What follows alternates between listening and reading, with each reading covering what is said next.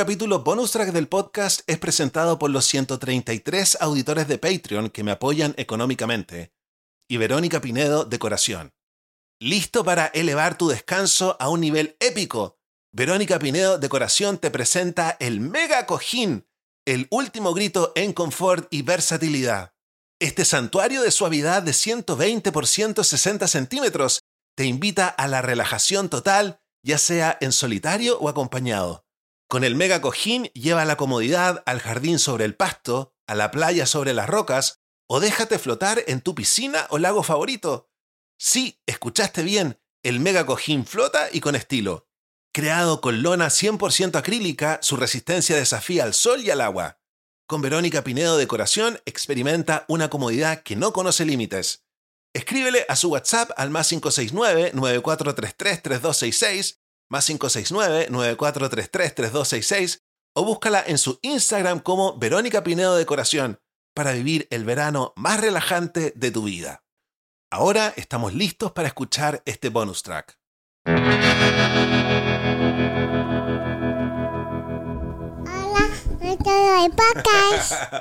Hola a todos los del podcast, ¿cómo está mi público con déficit atencional? Hoy día tenemos otra entrega de nuestro taller. Estamos revisando el libro de John Ratey, HDHD 2.0, Déficit Atencional 2.0, que no está traducido al español. Este es uno de los investigadores más bacanes respecto de este tema. Fue una de las primeras personas que comenzó a investigar el déficit atencional. Tiene como cuatro libros publicados. Lo que vamos a hablar a continuación no reemplaza un tratamiento médico, no reemplaza ni siquiera un consejo médico. En el capítulo anterior, en nuestro bonus track anterior, comenzamos a revisar las tendencias paradójicas del déficit atencional. Son tendencias contradictorias, tienen lados buenos y tienen lados malos. Vamos ahora por la segunda parte. Una tendencia de la gente que tiene déficit atencional es la voluntad fuerte, la terquedad y la negativa a recibir ayuda. Puede parecer sorprendentemente estúpido, dice John Ratey, pero muchas personas con déficit atencional, especialmente los hombres, afirman rotundamente, prefiero fracasar haciéndolo a mi manera que tener éxito con ayuda. Y eso a mí me pasa, a mí me cuesta recibir ayuda. La otra tendencia es la generosidad. Por muy dolorosas que puedan ser las distorsiones que llevamos consigo, también llevamos un bolsillo lleno de milagros, una energía positiva que va y viene somos las personas más generosas que jamás encontrarás, las más optimistas y las más entusiastas. Sí, irónicamente, aunque tendemos a rechazar la ayuda de los demás, somos nosotros los que ofrecemos la camiseta que nos quitamos a la persona que la necesita, la conozcamos o no. Es por eso que muchos de nosotros sobresalimos en las ventas.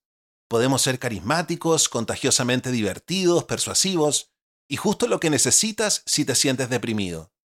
La otra tendencia es la inquietud, especialmente en niños hombres. Debido a que no tienden a ser hiperactivas ni perturbadoras, las mujeres de todas las edades siguen siendo el grupo menos diagnosticado. Hay que ser un padre, maestro, cónyuge, supervisor o médico inteligente para detectar el déficit atencional desatendido y no hiperactivo en una niña o mujer. También los que tenemos déficit atencional tenemos un sentido del humor único y activo, peculiar, poco convencional, pero realmente también bastante sofisticado. Muchos escritores de comedia y cómics tienen déficit atencional, quizás en parte debido a nuestras formas fundamentalmente diferentes de ver el mundo. Y miren, yo terminé haciendo stand-up comedy, yo terminé escribiendo comedia. Oye, yo parezco un caso de libro del déficit atencional, lo tengo absolutamente todo. Vivimos fuera de la caja proverbial. Probablemente alguno de nosotros inventó el test psicológico, del que proviene la frase pensar fuera de lo común. Tenemos también problemas para compartir y jugar con otros desde el principio, pero al mismo tiempo tenemos un deseo de hacer amigos a medida que la vida avanza, pueden desarrollarse problemas sociales, debido a la dificultad para leer la escena social y la incapacidad de controlar el impulso de interrumpir o entrometerse. y yo me he dado cuenta que cuando entrevisto a la gente la interrumpo y soy extremadamente metido. Cuando veo a mi hermana conversando con mi mamá al tiro, digo, ¿qué está pasando acá? En la edad adulta, esto se traduce en parecer brusco, torpe, grosero, egocéntrico, sin filtros o distante. Pero en la realidad es solo déficit atencional no diagnosticado ni tratado el que está causando los problemas.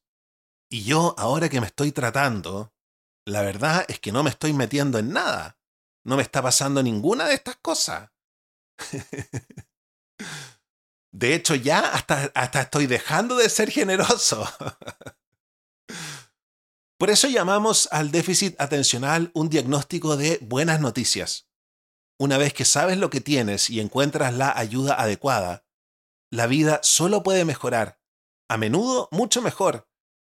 Y aquí viene otra cosa que yo tengo.